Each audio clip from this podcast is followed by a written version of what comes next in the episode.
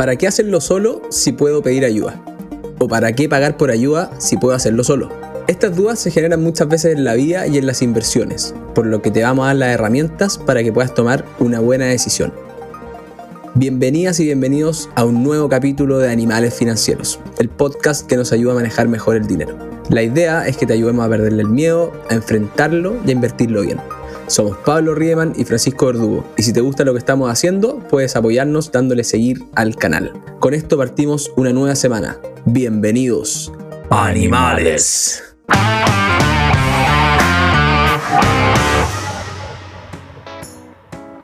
¿Qué tal? Buen día. Holanda, Holanda, ¿cómo andás, amigo? ¿Te acuerdas de ese personaje, weón? No, soy muy joven. Creo que era Peter. Se te cayó el carnet, puedes recogerlo. Sí. Creo que era Peter Veneno. Era hace mucho tiempo, weón. cuando se hacía ese humor tipo Morandé con compañía, que hoy día sería altamente reprobado. Humor funable. Sí. Puta, no.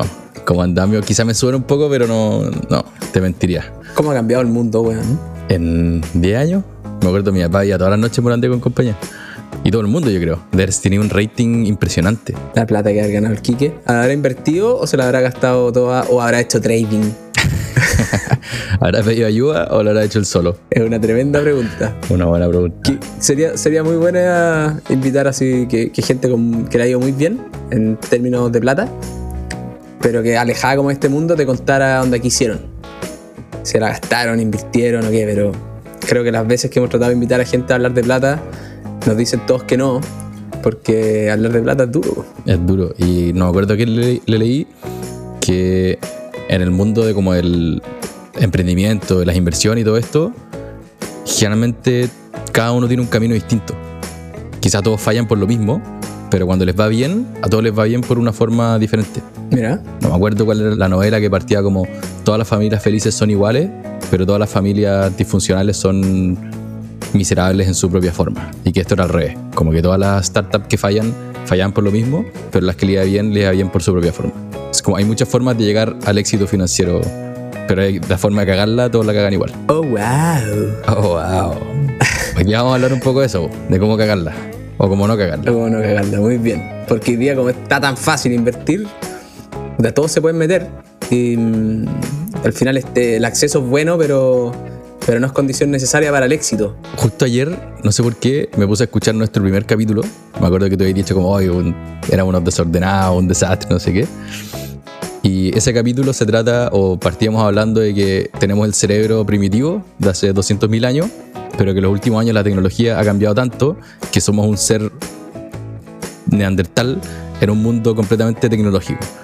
Y, y creo que hoy día vamos a hablar de eso, de cómo la tecnología nos ha abierto tantas puertas que a veces puede que ni siquiera nos ayuden. Sí, cuando a veces tenemos demasiadas opciones, no, no sabemos cómo decidir qué será mejor, qué será peor, y terminamos haciendo cualquier cosa. Pero si lo ocupáis bien, puta, hoy día tenéis todas las herramientas para ser demasiado exitoso, creo que es lo que queráis, desde aprender a, no sé, pues cualquier cosa que te guste, a programar o a escribir o lo que sea. Hoy día, puta, está gratis toda la información, o aprender a ser un tremendo inversionista, pero hay tanta información y tantos chantas por ahí dando vueltas que te podéis ir por el mal camino. Está lleno de TikToks de videos de animales que igual cumplen un, un servicio, a nosotros nos gustan, pero no te van a ayudar a aprender a programar. Así que saber encontrar la información importante dentro de todo el, el, mar que tenemos alrededor. Pero en la práctica lo que queríamos hablar hoy día es de lo fácil que es invertir y lo fácil que es invertir por nuestras propias manos. Eh, llevándolo al ejemplo más claro, en Chile hoy día, bueno, en Estados Unidos Robinhood creo que fue la disruptora de esto. Podéis tradear gratis, comprar la compañía que queráis en una aplicación que parece más un juego que una aplicación de inversiones. Y eso también está llegando a Chile los últimos años con Renta 4, Racional, ahora Fintual, están todos ofreciendo este servicio de compra acciones por tu cuenta y sin ningún costo. Entonces, viendo después los comentarios cuando nosotros subimos algo, las redes sociales de las distintas compañías, dicen, oye, ¿por qué les voy a pasar la plata a ustedes si yo puedo hacerlo por mi cuenta y gratis? Y ahí se nos levantó la, la alarma animal de quizás no es tan sencillo. Renta 4 yo creo que, que fue el primero que lo llevó a muy barato. No sé si, si Renta 4 tiene ese modelo gratis, no, no, no, lo he visto en último tiempo, pero sí, claro, Racional sacó el modelo de Opera gratis, Fintual sacó el modelo de, de Opera gratis, Pero ahí vamos a, vamos a ver un poquito más adelante que nada es gratis en esta vida. Yo creo que todos nos llevamos la sorpresa cuando vimos el, el documental de las redes sociales, cuando decían, sin no estás pagando por el producto, tú eres el producto. Oh. Y creo que es una frase que queda como muy marcada, así. Y es un modelo de negocio nomás, es otro modelo de negocio. Y, y que no está ni bien ni, ni mal, creo. No es como para hacer juicios de valor al final. puta, si ocupáis la red social, tení amigos y no perdís tiempo innecesario y no, y no termináis gastando plata de más porque te tira demasiada publicidad, te funciona perfecto. Al final no pagáis por ese servicio, no lo mal ocupáis está bien. El problema es que, como somos animales, nos comen las emociones. Puta, nos aparece ahí una publicidad para comprar una polera y nos compramos la polera, o nos quedamos pegados en, en los reels tres horas al día. Entonces, una herramienta que es increíble por la gamificación que le meten, termina siendo muy perjudicial porque saben lo que están haciendo. Algo que me ha sorprendido mucho. Hay un tema con la privacidad también. Claro, pero algo que, lo que te iba a decir de algo que me ha sorprendido mucho es cómo muchas de estas empresas que enfrentan a consumidores para venderles cosas, servicios, lo que sea, eh, se preocupan mucho de estudiar el comportamiento del cerebro humano. Eh, Esta cuestión no es solamente como ya hago una linda polera, unas buenas zapatillas, la pongo en el mercado y se va a vender porque es buena. No. Es psicología Eh, pura. es impresionante, weón. Es dopamina. eh, eh, empezar a entender todos los neurotransmisores que manipulan para que nosotros estemos pegados a, a estas aplicaciones. Tú ahí tenés suerte, le podéis preguntar mucho a tu familia. Y de repente yo termino investigando más solo. Como que siento que a ella no le interesa tanto el, el mundo como la neuro. que es neurociencia. eh, como a mí. Que también estoy fascinado por lo brigio y buenas que son estas aplicaciones para mantener nuestra atención. Pero volvamos a nuestro tema, ¿no?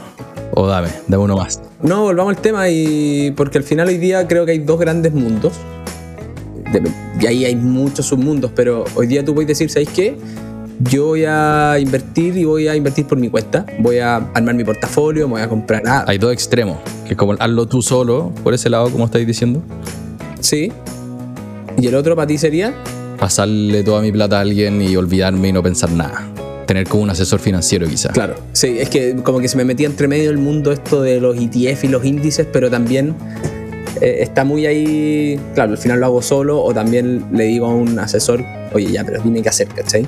Que hoy día con tecnología estos asesores muchas veces son digitales con Robo Advisor. RoboAdvisor, exactamente. Sí, es, es- claro, es más como un, un espectro, una recta de distintas opciones, pero en un extremo es yo voy a hacer todo, voy a gastar lo menos posible, pero voy a ocupar mi tiempo, y en el otro lado es me voy a desentender, no voy a pensar nada de esto, pero probablemente voy a tener que pagar un poquito. Sí, y ahí me llamaba mucho la atención un... El otro día estábamos haciendo algo con, con un influencer por, por el IFAN y como que le- él le decía a su audiencia como, oye mira, estos gallos de DA que son buenos para invertir sacaron este fondo nuevo.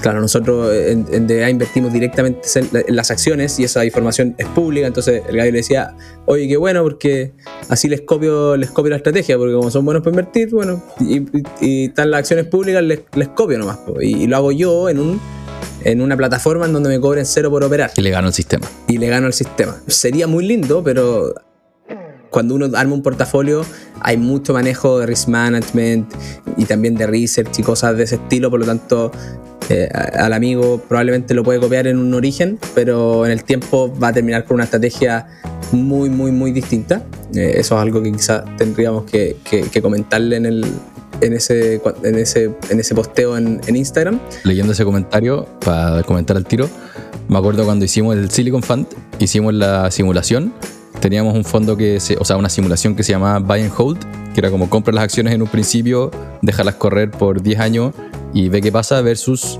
cómo le habría el portafolio que tenemos que rebalancea todos los años, que hace que las compañías no se pasen de un peso, tiene, está atenta para agregar nuevos incumbentes y todo eso. Y la diferencia, creo que anual- anualizada era como un 2-2,5% al año. Y eso puede sonar poco, pero en 20 años eso significa, en vez de haber llegado a 10 millones, haber llegado a 20 Sí, millones. sí, muy heavy. Entonces, en verdad es muy importante el efecto que puede tener un buen manejo de portafolio. Sí, pero, pero yo entiendo al amigo, porque obviamente ve estas opciones. Oye, me puedo comprar, me puedo comprar Apple, me puedo comprar eh, Google, me puedo comprar Tesla y un par más. Y y no me cobran nada, puta, lo hago así, po. obvio.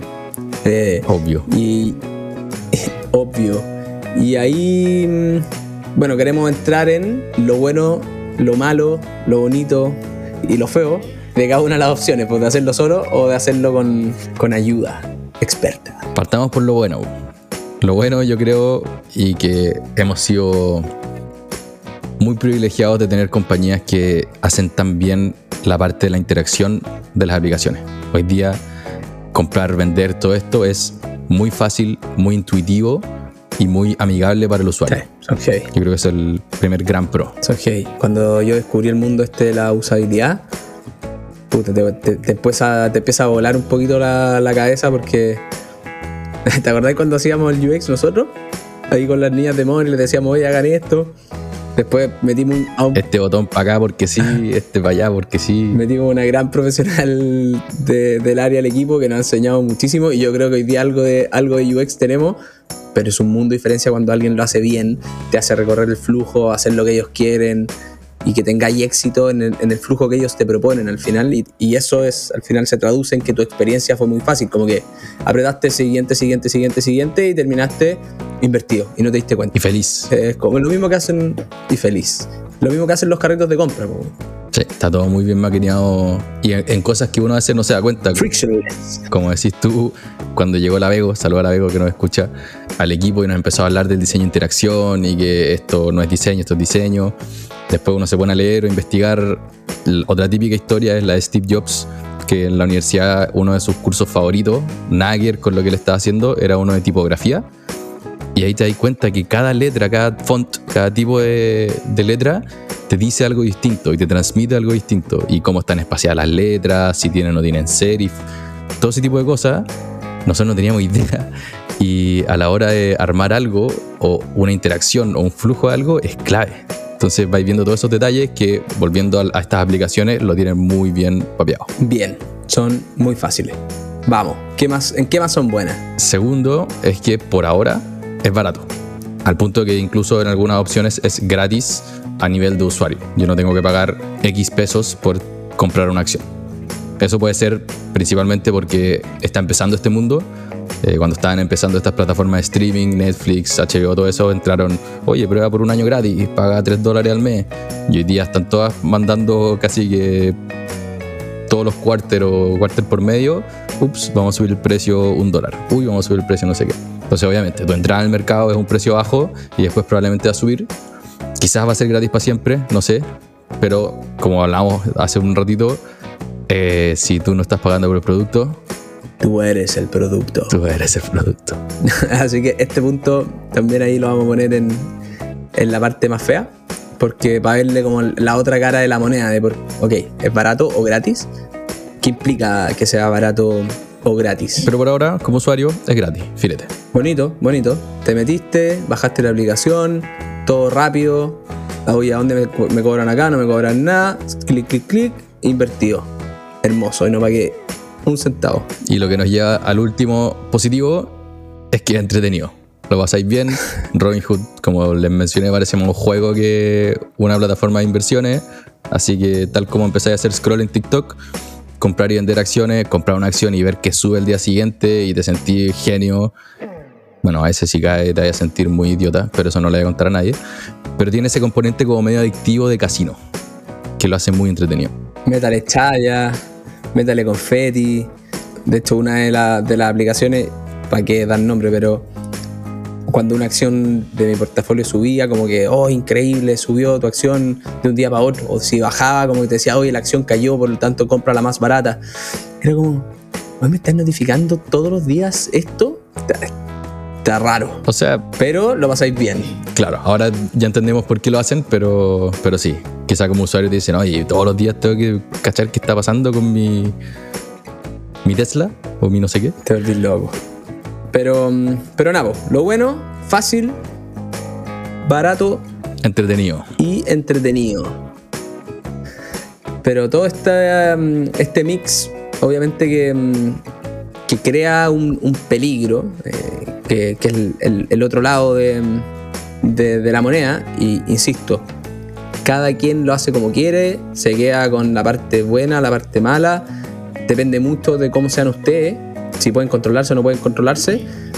Y porque creo que ahí el primer peligro es que, nada, somos animales eh, y nos gusta solamente en el mundo de inversiones comprar cuando está caro y vender cuando está barato, completamente opuesto a lo que hacemos con la ropa. Cuando hay un sale, salimos corriendo eh, porque está barato, salimos corriendo a, comprar.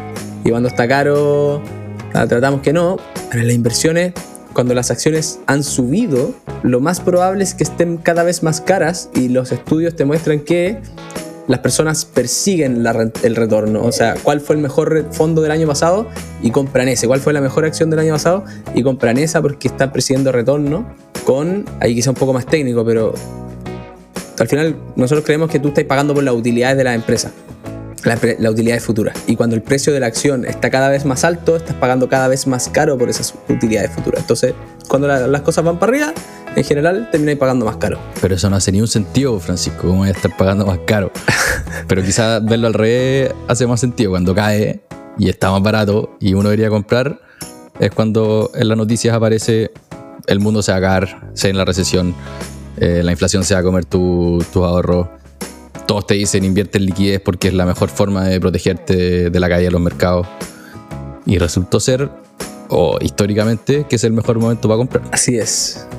Bueno, veíamos con datos de, de Nick la otra vez de que dependía el plazo, que tenían que mantenerte un buen rato invertido para que, para que eso sea así, pero, pero efectivamente, pues, cuando el mercado va cayendo es cuando todos nos apanicamos y queremos estar lo más lejos posible de las acciones de esto que se ve tan riesgoso, porque confundimos lo que hablamos en el capítulo pasado, volatilidad con riesgo, porque al final, pues, la volatilidad es tu amiga. Sí, po. y vol- volviendo al tema de, de las aplicaciones, me imagino que cuando uno se mete a invertir en estas aplicaciones, quizás ya tenía en la mente una compañía, como ya, puta, a mí me gusta mucho Netflix, vi las noticias que había caído mucho y voy a invertir en Netflix. Pero pasan un par de semanas y quizás ya se te olvidaron o se, se te acabaron las ideas. Y te metí a la aplicación y la aplicación probablemente te va a recomendar alguna compañía en la que invertir. Tal como te metías a Netflix y te va a recomendar una película o una serie, va a agarrar datos y va a decir, oye, esta es la acción que todo el mundo está comprando, así que deberías comprar. Y eso obviamente no, no es una buena opción, porque como decís tú, vas a estar comprando cuando está más caro, vaya a pagar más por las utilidades. Y aparte justo ahí les vamos a compartir en las notas del capítulo, pero hay un, un estudio que hicieron que salió fresquito del horno hace un par de meses, en septiembre, que decía que las acciones más recomendadas en Robinhood tenían un retorno de los siguientes 20 días como retorno anormal, como no explicado por variables de mercado, de menos 4,7%. Entonces al final inflaron un poco la, la demanda, hicieron que subiera el precio medio artificialmente y eso el mercado lo regulariza a medida que pasan los días y probablemente esa gente terminó perdiendo plata. Buena. Eh, y ahí como explicar un poquito cómo, cómo funciona esta cuestión. En los mercados accionarios hay una punta, hay dos precios. Está Apple, por ejemplo, y hay, hay dos precios. Uno que es el precio de compra y otro que es el precio de venta. Y cuando el mercado se llena de compradores, estos dos precios se empiezan a mover para arriba porque obviamente hay mucha, de- hay mucha demanda por la acción. Y lo que, lo que decía Pablo, si alguien recomienda la acción o la plataforma te recomienda y a todos les llegó la notificación y se meten a comprar, lo que va a empezar es que el primero va a comprar a un precio razonable, el segundo va a comprar un poquito más arriba y el décimo ya llegó y compró súper arriba. Y como estos son mucha gente con alto eh, flujo, volúmenes, la terminan comprando súper cara y el mercado se da cuenta de esta anomalía y los próximos días termina corrigiendo.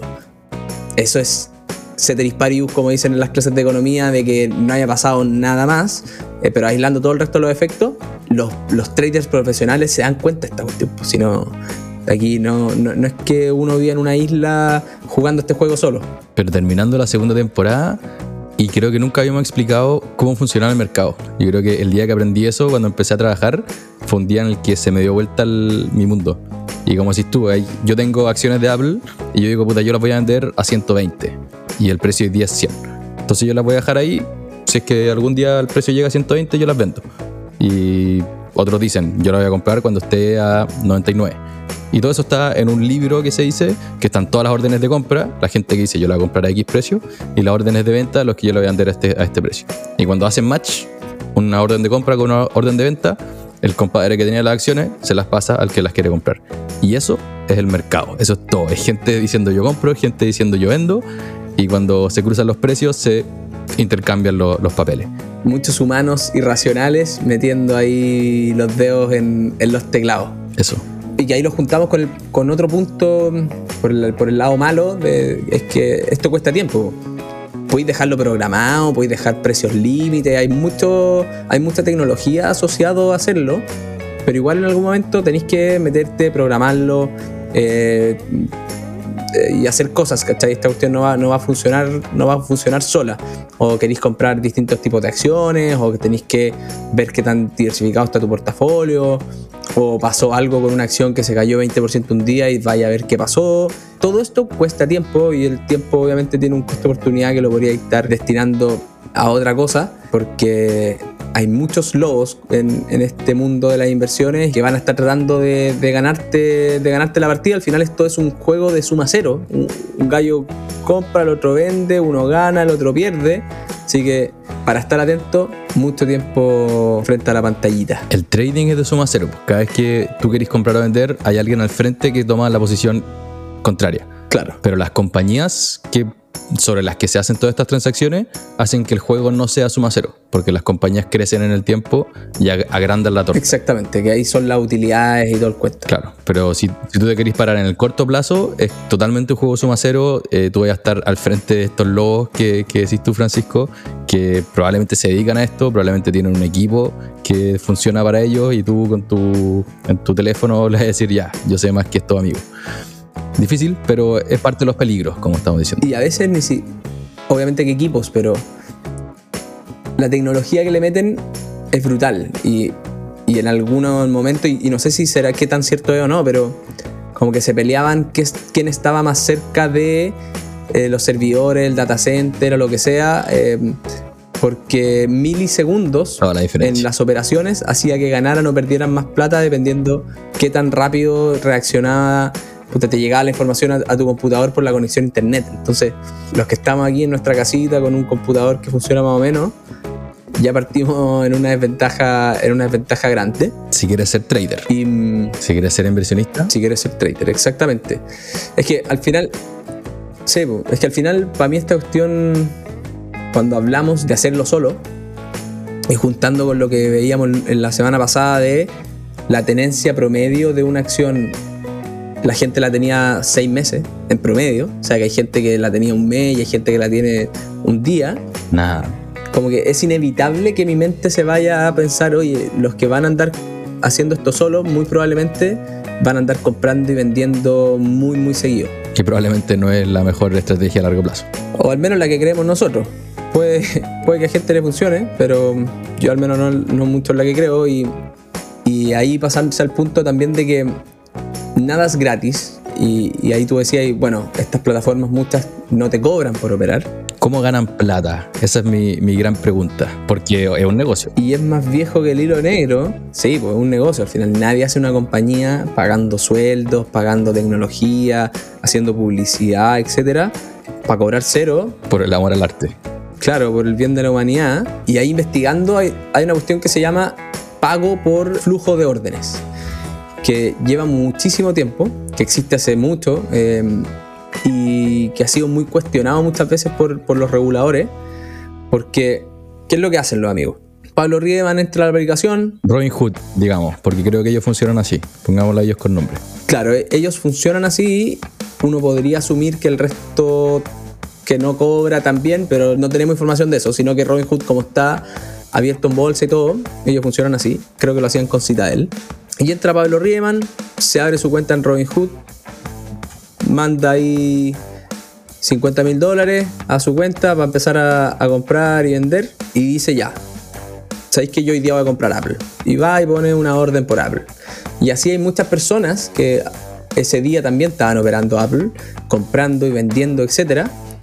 Y Robinhood no agarra la orden de Pablo y la rutea directamente al mercado para, que, para comprar lo que le dijo Pablo, sino que junta, espera un milisegundo, No va y va a comprar mi, mi Apple, sino que se guarda mi, mi orden. claro, o, o ahí no sé bien lo- lo- los tiempos, que tan rápido reaccionan, pero se guarda tu orden Y le dice a un tercero, oye, ¿sabéis qué? Yo tengo todos estos gallos que me están dando órdenes de compra y de venta. Y como yo les cobro cero, puta, no tengo cómo ganar plata. Entonces necesito ganar plata de alguna manera. Le dice, puta, te paso yo todas estas órdenes para que tú las operes. Y el otro gallo le dice, ok, como tú me estás diciendo que algunos compran y otros venden, y entre el precio de compra y el precio de venta hay una diferencia que se llama spread, unos compran, otros venden, y como yo soy el mismo, me quedo con ese spread, me lo quedo yo. Y me gano toda esa platita. Y de esa platita yo te devuelvo algo. Ya. Esto no, no es que esté actuando, sino que yo, yo de verdad creo que nunca había entendido esta cuestión del, del pago por orden de compra. Pero ya, y, pero, y para el usuario, para, para el que compra, Llamé a Fernando en la mañana para que me contara. Sí. ah, para entenderlo. pero el que compra o el que vende, ¿no recibe un peor precio? Ya, eso es lo que hay como mucha incertidumbre porque tú podrías decir, oye, sí, pero estos, estos market makers, que se les dice, están regulados. Espera, espera, solo, solo, solo pa- para, que, para que la gente que quizá no está metida en este mundo sepa. Generalmente el precio de venta es más alto que el precio de compra. Exacto. O sea, si el precio de Apple que tú veis como la última transacción es 100, la gente que quiere vender lo quiere vender a 101 y la gente que quiere comprar lo quiere comprar a 99. Y este es el spread que tú me estás diciendo de 2 dólares, que el, este otro compadre se lo junta y se queda con esas, esos 2 dólares de diferencia. Exactamente. Ya. Entonces, y este gallo como se quedó con 2 dólares, es menos, no sé, serán 50 centavos, 40 centavos, depende de la acción, pero en general no creo que sean tanto como 2 dólares muchas veces, No, es, es mucho menos, mucho menos. pero multiplicado por muchas personas, se queda con un, con un cerro de plata y le dice a Robin Hood, oye Robin Hood, puta tú que eres tan buena onda, te devuelvo un poquito. Y así gana plata Robin Hood. Claro, y tú podrías decir, ok, ¿sabes qué? El inversionista terminó comprando o vendiendo al mismo precio que podría haber ido a mercado directo. Todos ganan. Entonces, quizás ahí no es tan cuestionable y todos ganan y esto es perfecto. Pero el gran, gran, gran problema es que yo como Robin Hood necesito que tú operes mucho y que todos mis y que todos mis clientes operen mucho porque yo necesito pasarle constantemente a este tercero órdenes de compra y órdenes de venta de muchos instrumentos para que se genere esta magia de que se puedan ganar el spread y devolverme plata. Entonces, Hay un incentivo para operar. te pongo confeti, te digo, hoy día compra esto, mañana vende esto otro. Opera mucho porque es lo que yo necesito para que el otro se alimente y me tire ahí unos, unos billullitos. Entonces, independiente que tú puedas que, tú puedas estar comprando quizás a precio justo, que eso es otra parte cuestionable, de que obviamente el- este tercero tiene el incentivo a separar cada vez más estas puntas para que la torta para él sea mayor, pero asumamos que eso no pasa, te van a tratar de hacer operar y ya sabemos lo que pasa cuando la gente le mete mucha mano al mercado, termina eh, cometiendo muchos errores y perdiendo plata. Yo esto lo, lo- lo- lo había leído, lo había investigado muchas veces, me lo habían explicado y hoy día dije, ya, no, no, no puedo parar, no puedo entender esto a medias. Y ahí llamé a, a Gómez y me lo explicó perfecto, así que gracias vos una vez, una vez más por enseñarme todo lo que sé. Qué grande Fernando. Y también, yo siempre he escuchado como Robin Hood gana por la- el flujo de órdenes de compra. Ok, pero llegaba hasta ahí, no entendía que era este spread y que después te incitaba a tradear más. Todo ese sentido. Y, o sea, si Robin Hood tuviera puros inversionistas como nosotros, como inversionistas buy and hold, olvídate. Quebraría, Probablemente no funcionarían, Sí. quebrarían. seguro. Cacha, heavy. Así que, Entonces tengan cuidado de que los incentiven a tradear mucho. o sea, claro, Sean un mal cliente. si lo vais a hacer así, tenéis que ser el peor cliente del mundo. Operáis una vez al mes y cuando te manden notificaciones le decís, oye, deja de mandarme notificaciones, léete los términos y condiciones y que, y, y que, que nadie te hueve. Pero, porque si lo hacía si lo hacía así, puede ser una buena opción, ¿cachai? Claro. Siempre y cuando tú te sepas controlar, puedas armar un portafolio, lo puedas manejar bien, por el manejo de riesgo, no por el querer jugar, ¿cachai? Entonces, yo lo encontré. O sea, el modelo de negocio que armaron los gallos, Es genio igual. increíble, weón. Eh.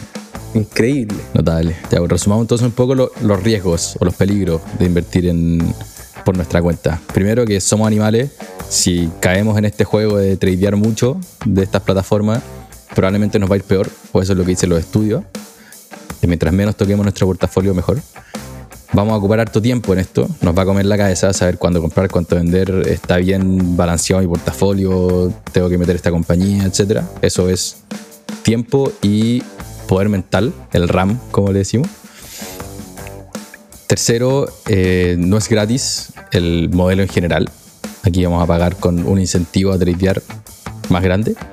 Y por último, al frente, cuando estén jugando este juego, van a tener a alguien que se dedica a esto, a un profesional. Un professional. Así que cuidado con. No sé si. Me acordaba del ejemplo que tú jugaste contra el Potro cuando chico. Imagínate, me hubiera metido a la cancha contra el Potro después de que ganó la final del US Open. ¿Crees que le habría ganado? O probablemente no le sacaba ni siquiera un punto. Oh, yo gustaría que no le ganáis más de. de cinco, de cinco raqueteos. Con cueva. Puta, puta que era bueno, weón. Entonces, con eso, eh, tiene lo bueno, tiene lo malo, esto de invertir en, en estas plataformas. Pero vámonos a la otra opción típica y que hoy día en Chile también es muy fácil y que tenemos el sesgo nosotros de que trabajamos en una compañía que se dedica a eso, como es DBA, que es pedirle ayuda a alguien para que haga toda esta parte de pensar en qué invertir, manejar el portafolio, no te incita al trading, te haga, todo eso. ¿Cuál es el valor que agregan estas compañías? Porque el costo ya lo sabemos, vaya a pagar un porcentaje de tus inversiones como costo de administración. Exacto, ahí tenía una comisión que sabéis que te la van a cobrar pase lo que pase.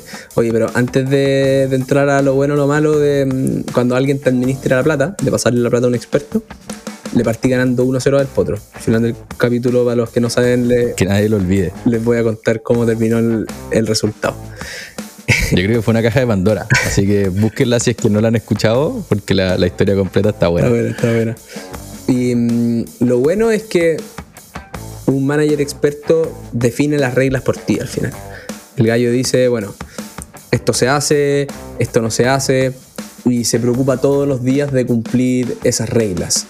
Y como la mayoría de esa plata no es su plata y obviamente que, que, que, que su pega y que se lo hace mal va a quedar sin pega, tiene muchos incentivos a cumplir esas reglas. Ahí también hemos visto también en estudios de Morningstar que los managers, los- los que manejan estos portafolios, cuando tienen plata invertida en los mismos fondos, o sea, de un millón de dólares para arriba invertido en los mismos fondos, coinversionistas, tienen muchos mejores resultados que los que no coinvierten, porque Alinean incentivo. quedan mucho más alineados, exactamente, y quedan más alineados a cumplir estas reglas y, y no hacer tonteras para que, para que los resultados de largo plazo sean lo mejor posible. Interesante el mundo de las reglas. Obviamente me acuerdo del- de la experiencia de BA. En el Multiaxis hay cuarenta y tantas, 50 compañías. Y Fernando armó el portafolio. También nuestra filosofía de inversión está muy llevada por lo que piensa Fernando, que creemos que es un genio. Hay que meterle reglas porque si no le metes reglas, vaya a tomar decisiones con la guata y todos sabemos que eso es malo. Entonces por eso existen estas reglas. Cuando una compañía ha caído un 12% respecto al resto del portafolio, hay que sacarla del portafolio. Es una regla. Es un- como solamente un ejemplo. Y de estas hay 10, 20, 30 y que se aplican de manera automática.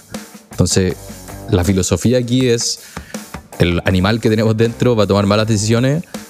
Anotémonos hoy día que estamos pensando en frío cómo tomaríamos las decisiones para que después simplemente sea ejecutar. Es muy entretenida, entretenida esa dinámica, porque yo creo que hasta Fernando alguna vez dijo, oye, y, y esta ha caído mucho, y ahí como que el resto del equipo, Fernando, las reglas. Reglas. Siempre hay alguien que te recuerda la, la regla, entonces... eh, Eh, Y siempre hay alguien que la quiere, que la quiere obviar. Pero es muy bueno ver que a todos les pasa, weón. Sí, eh, eh, es natural. Y cuando estáis solo y sin reglas, y ahí frente a la pantalla, te vas a tentar y no vas a cumplir las reglas y vaya a comprar, vaya. Imagínate, está ahí bajo el agua y está llegando a fin de año y sabéis que te evalúan tu performance a fin de año. Si no tenéis reglas, le vais a meter una cantidad de riesgo a ese portafolio para volver a. Y ahí es cuando en verdad quedan la- las hecatombes que después salen en las películas. Pues, ¿qué pasa? Pasa en la realidad. Sí, hay reglas. Y, y ahí también como empezar a cachar que, que hay una pega de expertos haciendo filtros, haciendo investigaciones o, o ciertos como due diligence que se le dicen en, en la industria para no invertir en cualquier cosa. Para decir, ok, ¿sabéis qué?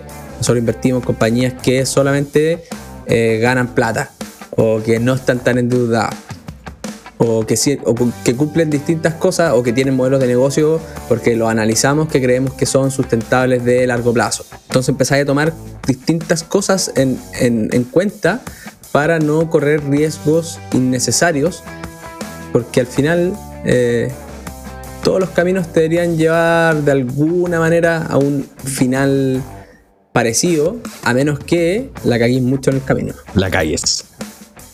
Y due diligence significa como hacer la pega fome. Creo que sería como la definición, revisar los detalles. Creo que no, me no sé bien cuál es la definición de due diligence, pero en mi cabeza es eso. Y es, hablamos de FTX hace un par de semanas y ellos claramente no hicieron un buen due diligence. No cacharon que debajo del capó de esa compañía estaba todo a palitos y estaba todo muy mal armado. Y si lo hubieran hecho, si alguien hubiese hecho bien el due diligence, quizás habrían ahorrado millones y millones de dólares. Y eso es lo que tratan de hacer, o tratamos de hacer, las compañías que manejan tu plata. Sí, señor. Junto con un, con un manejo del riesgo diario al final. Construir, administrar un portafolio no es lo que muchas veces uno se imagina, que quizás lo decíamos un poquito antes de me compro un par de acciones, las dejo ahí, me olvido. Las acciones por ejemplo, hay algunas que se comportan mejor que otras y suben mucho y otras, por ejemplo, no, no suben mucho o incluso caen. Y esta acción que le ha ido bien termina pesando mucho dentro de tu portafolio eh, y tú en realidad quizás no querés tener tanto riesgo específico de algo, por lo tanto tú deberías estar haciendo algo para que, no sé, pues bajarle el peso a esa acción, vender un poco y comprar otra que te gusta. Y eso es un día a día eterno, que no para nunca, que te, cuesta tiempo que tenés que cumplir reglas, etcétera, pero que te permite manejar el riesgo del portafolio y que te ayuda un montón en los retornos de, largo plazo. Tú lo das el ejemplo con el Silicon y al final un portafolio buy and hold que se le dice versus uno que se le administró el riesgo, porque no es que se querían comprar o vender acciones porque sí, sino que solamente se le administró el riesgo, te tiene resultados infinitamente mejores. Y quizás piensen que esto está, es un poco en contradicción con lo que les decimos de compra y olvídate, no mirice el día a día tus inversiones. Eso es cierto para un portafolio diversificado y bien armado.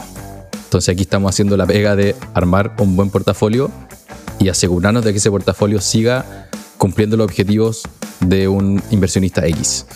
Entonces, si uno invierte en un portafolio, sí, olvídate, pero cuando queréis armar uno, tenéis que estar muy encima.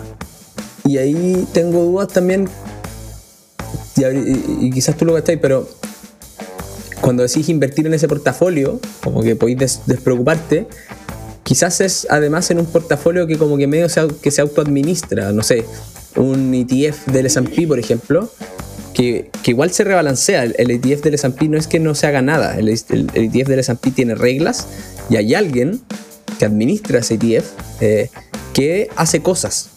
Compra, vende, porque... Entra en compañía, sale en compañía. Entran, salen. no, que hay una confusión muchas veces de que, ok, te compraste un ETF, ese ETF tiene 5% tanto, 5% tanto, y that's it, y nunca nadie más hizo nada. No, sí, sí pasan muchas cosas, y sí hay trading, y sí hay todo dentro de un mismo ETF. Tal cual. Bueno, y eso es en verdad lo, cómo se ganan la plata estas compañías que administran las inversiones.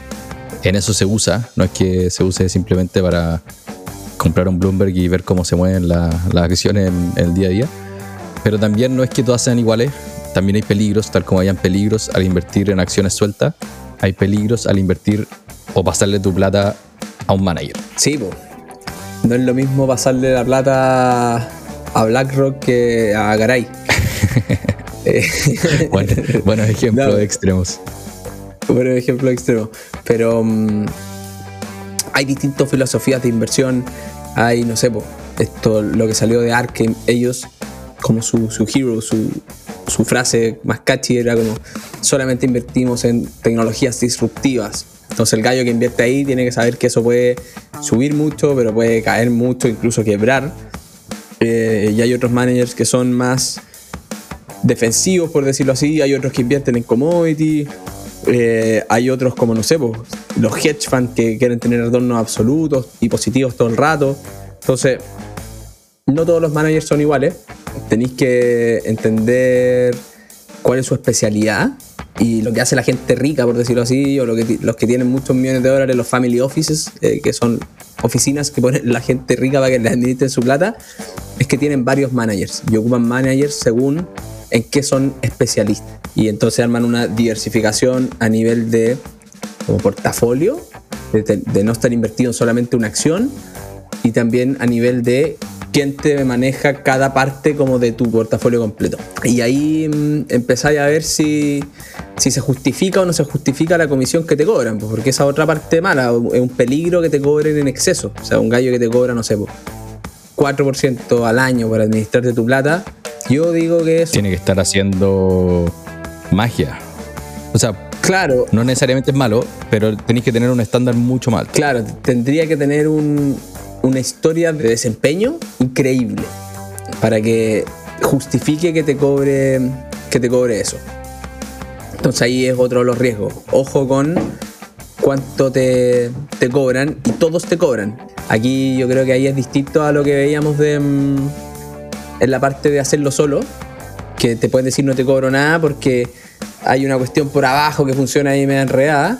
Acá los que te administran la plata, todos te cobran. No sé si conocí a alguno que no te cobre. No, nos ha, nos ha pasado que hemos visto algunos que te dicen que te cobran X y al final te cobran un poquito más porque ellos invierten después en ETF y esos ETF también les cobran un costo y eso nunca te lo dijeron. Claro.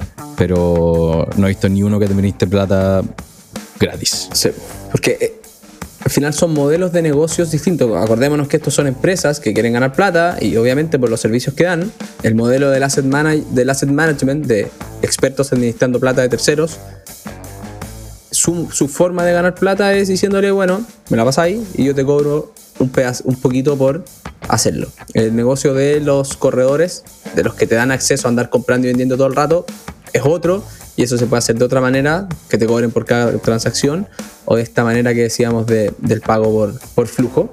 A mí siempre me ha gustado el, el mundo del asset management en el lado del marketing porque le estáis cobrando a gente para que gane plata. Sí. Como que en, en el juego, en el neto, estáis dándole, dándole tu plata a esa persona. Entonces creo que es fácil de. O sea, no es fácil, pero eh, me siento alineado éticamente con vender este producto. De, oye, administro tu plata, pero probablemente te va a ir mejor invirtiéndola conmigo que haciéndolo por tu cuenta. Que es un poco lo que hablábamos la semana pasada, lo que decía Marx, que es lo que en verdad importa, es cómo te va a ir de aquí a 10 años más. Y yo me siento muy cómodo diciéndole a las personas, como mejor te puede ir, es pidiendo, pasándole la plata a un manager en el que confíes. O sea, ¿tú cuánto rato ya hay trabajando en inversiones? Cinco. Cinco años. Cinco, puta, eres joven, weón. Bueno, eres CFA y todo el cuento, he estudiado y leído muchos libros y todo. Y invertís en managers que te cobran por administrártela. Porque sabéis todos los vicios que tendría ahí haciéndolo tú solo. Eh, a mí, Y me da lata. Estar todos los días metido, creo que sería infeliz. y a mí me pasa lo mismo. Llevo más tiempo que tú trabajando porque soy más viejo. No soy CFA, pero he aprendido mucho de los, de los amigos CFA como tú, la Luli, etc. Y, y me da lata hacerlo, weón. Eh, también prefiero pasarle mi plata a un manager que tome las decisiones él. Me, fijo que, que- sea serio, que esté regulado y, y que no me cobre caro. Y, y chao. Aparte de que me da lata, yo creo que no me iría bien. He comprado dos veces acciones sueltas y puta, en una de las dos estoy abajo del agua y en la otra creo que estoy quizás como el mercado.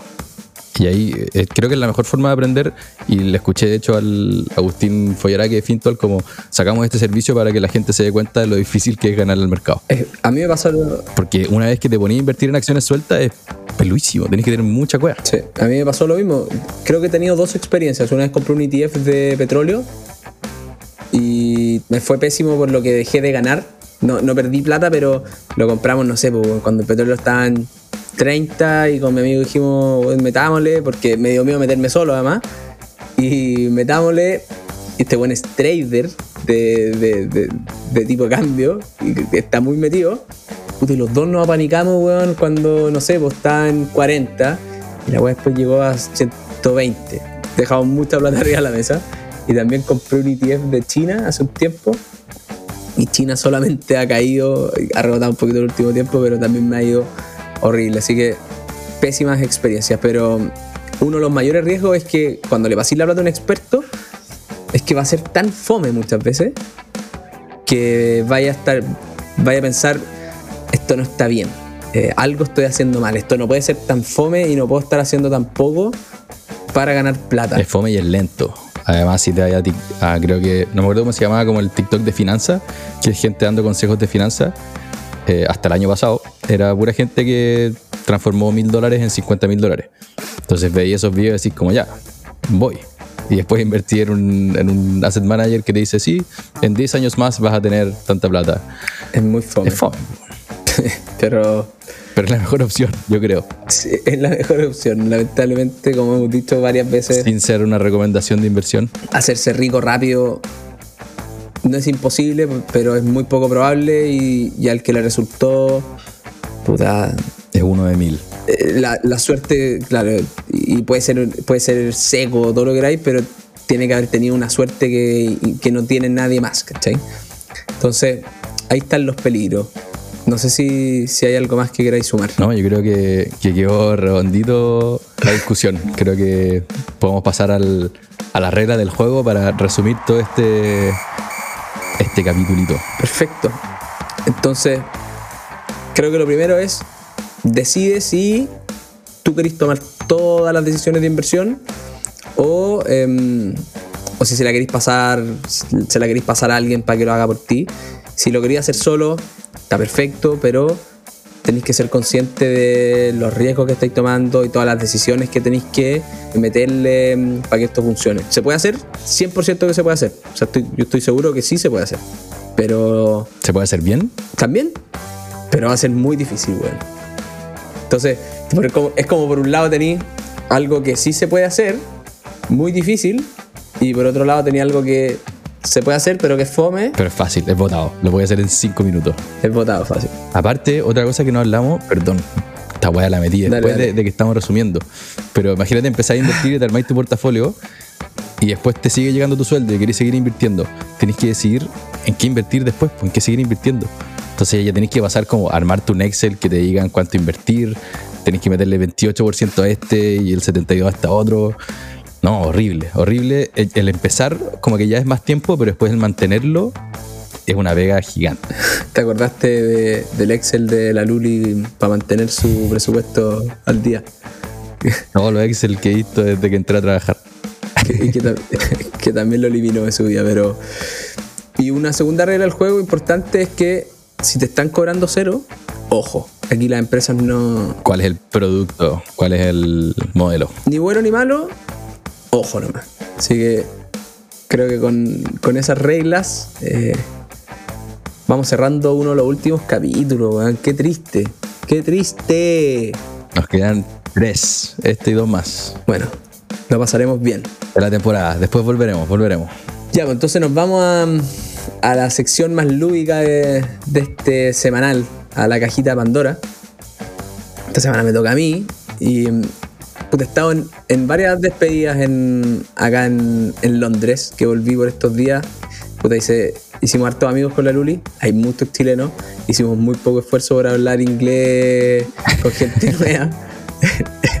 Lo hicimos fácil. Y en las despedidas ha salido mucho completo y mucha pizza. ¿Qué preferís si te dan la opción? Completo. Completito, no sabéis la cantidad de Completo. completos que hemos comido acá. Y, la, Es que y el, con, tomate, con palta. ¿El tomate abajo de la salchicha o arriba? Yo soy de tomate abajo de la salchicha. Yo, yo era al revés, pero pero le copié a la Luli. Puta, le copié a la Luli en caleta, weá. Es diseño de interacción, una- pues, weón. Si estamos hablando de diseño, cuando ponía el tomate arriba, mordí se te cae la mitad la weá. En cambio, si lo ponía abajo, Es verdad. impecable. Sí. Y con pan brioche. Olvídate. Uf, que el pan brioche le queda bien a todo. A todo. A todo. Así que bueno. Pero tú ojalá- me, hiciste dudar porque una buena pizza, una buena pizza de pollo barbecue o hawaiana, porque yo soy de esos, le hace la pelea, weón. Pero completo, completo, completo. Si alguno viene para. Aparte es barato, weón. Sí, aparte es barato. Si alguno viene, viene paseíto a Londres en algún momento a gastar plata y a hacer lo que uno no debería hacer, no, o sea, hay que viajar igual, si se puede. Vayan a Pizza Pilgrims. Extraordinaria. Pepperoni con. Hoy tengo una al frente, weón. Y ahí venden pizza y completo. No, venden pizza nomás. una de pepperoni con, con una salsa dulce. Y Oh, cague, me voy a tener que ir a comprar una porque cuando se me mete algo en la cabeza no me lo puedo sacar, weón. Ya vos te meto Pero una rico. Pepsi también. Pepsi cero en la cabeza. No almorcé pensando en cómo no como. ¿Cómo no como? Porque tanta despedida, igual estoy guatón, así que. Bueno, pero última pizza. No le sea ya nadie. Nadie se enoja. Oye, ya, muchas gracias a todos por habernos seguido hasta acá. Se me pasó volando el capítulo. Creo que estuvo bien bueno. Nos quedan dos capítulos, así que nos escuchamos la próxima semana y la subsiguiente. Si les ha gustado lo que hemos hecho en esta temporada o en la anterior, síganos eh, la campanita para que les avise cuando se vienen cada uno de estos dos capítulos. Después no los molestamos más por harto rato. Compártanlo a su familia, a sus amigos. Hemos crecido muchísimo simplemente gracias a usted. Eso yo creo que me sorprendió mucho. Pasamos de, no sé, 50, 100, ya 1000 eh, gente que nos escucha. Y queremos seguir. Así que cualquier cosa que nos aporten, nosotros vamos a estar ahí muy agradecidos. Somos Pablo Riemann, Francisco Verdugo, aquí en la locución, en la producción, armando los guiones y todo. El tremendo Rodrigo Aguilar, Rorris, que el público lo pide, que participe en algún capítulo. Así que vamos a ver cómo, cómo lo metemos. Y nos vemos la próxima semana. Animales.